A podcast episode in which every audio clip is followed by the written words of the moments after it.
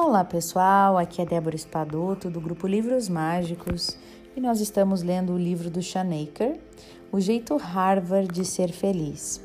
Nós vamos continuar no último capítulo do livro, que fala do princípio de número 7, e o subtítulo de hoje é Eles se destacam com pouca ajuda dos amigos. Infelizmente, nem todo mundo escolhe fazer este investimento. Muitas vezes o desejo equivocado de nos voltar para dentro começa antes mesmo de entrarmos no mundo do trabalho. Você deve lembrar que quando fui orientador de calouros em Harvard, eu passei 12 anos morando em um dormitório com os estudantes universitários.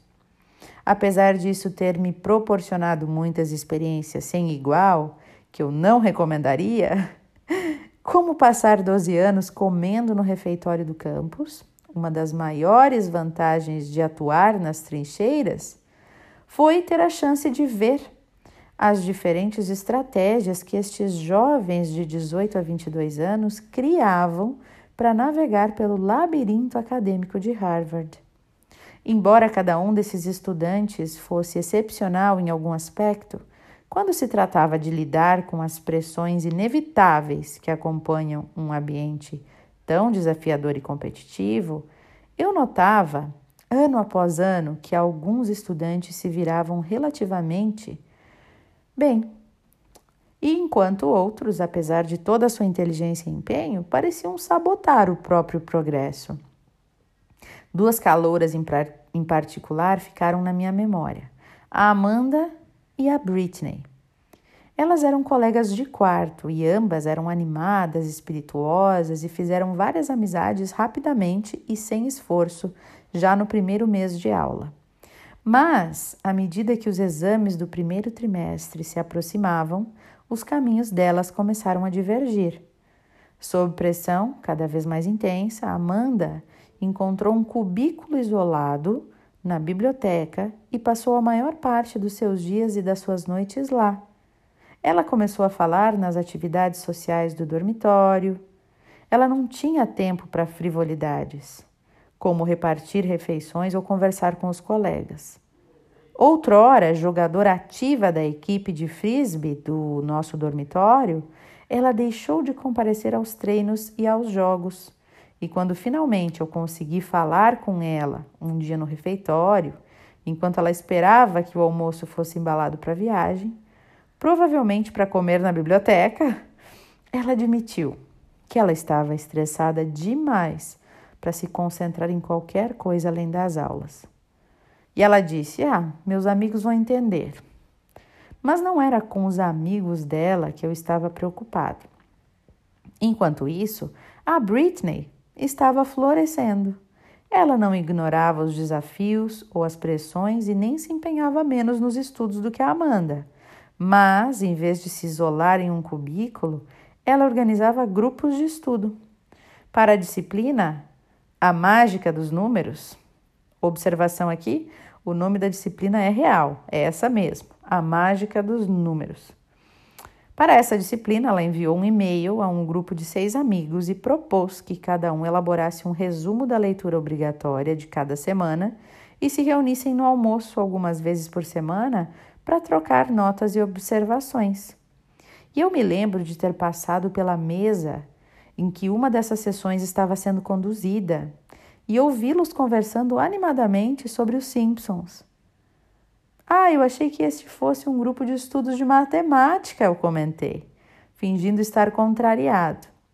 E um jovem do grupo apontou para Britney, dizendo: As ordens são para reservar um tempo para a conversa fiada, ele disse.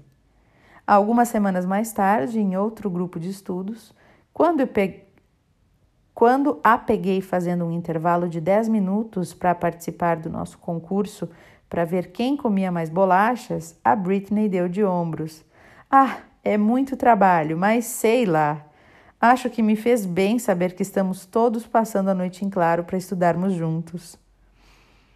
Não vou, me, não vou me estender muito nestes exemplos, basta dizer que em janeiro Uma dessas alunas tinha sucumbido à pressão e ao estresse e desejava ser transferida para uma instituição menos competitiva. E a outra estava feliz, bem ajustada e apresentando um desempenho excepcional nos seus cursos. Apesar de Amanda e Britney serem pessoas reais, elas também representam as escolhas que cada um de nós temos quando nos vemos diante da adversidade. Muitos líderes de negócios que eu conheço acreditam, da mesma forma como Amanda acreditava, que o caminho para o sucesso é um caminho que deve ser percorrido sozinho. Mas isso simplesmente não é verdade. As pessoas mais bem-sucedidas com as quais eu trabalhei sabem que até em um ambiente extraordinariamente competitivo, somos mais bem equipados para lidar com os desafios e obstáculos quando reunimos os recursos das pessoas ao nosso redor e capitalizamos até os mais breves momentos que passamos interagindo com os outros. Sempre que Britney almoçava com os amigos ou estudava com eles, ela não estava só se divertindo, ela estava reduzindo seu nível de estresse, preparando seu cérebro para um alto desempenho e capitalizando as ideias, a energia e a motivação proporcionadas pela sua rede social de apoio. Enquanto Amanda se distanciava de sua rede de amigos e se debatia sozinha, a Britney optou por investir em algo que estava sempre pagando dividendos. E da mesma forma, como o apoio social é uma garantia de felicidade e um antídoto para o estresse, ele também contribui muito para a realização no ambiente de trabalho. Olha aí, minha gente, mais uma vez provando para nós né, o quanto a gente é, investir nessas relações pessoais faz diferença na performance, no, na nossa tranquilidade, na, na no, no nosso seguir a vida. Né? Então eu pergunto aí para você: o quanto você está seguindo sozinho? e o quanto você está criando grupos, se encontrando com amigos, é, criando momentos para você, você se distrair, ou estudar juntos, ou fazer algo junto com alguém. Às vezes você faz um curso e você pode muito bem fazer esse curso junto com alguém. Ou vamos ainda pensar, às vezes você está ouvindo esse livro e você pode muito bem ouvir esse livro junto com outras pessoas e debater sobre o livro, porque nesse debate a gente aprende muito mais. Fora que começa a haver espaço para desestressar, né? Para se conectar com outras pessoas. Isso é tão importante. Tão importante. Então pensa aí de que maneira você pode agregar mais o seu tempo, né, a estas pessoas, as pessoas da sua vida. Separar um tempinho para ligar para a família, né? Às vezes a gente mora longe dos pais. O quanto você se comunica com seus pais? Será que você liga para sua mãe duas, três vezes na semana, conversa um pouquinho? Ou nem lembra de ligar? Né? Pessoas que você gosta, amigos que você quer manter. Tire um tempo para isso, invista nas suas relações no, no momento que tudo acaba, a gente tem as pessoas lá, né? Então tá, minha gente, esse é o nosso áudio do dia de hoje. Vou deixar vocês com as reflexões de vocês. Desejo tudo de maravilhoso nesse dia. Beijo no coração e até o nosso próximo áudio.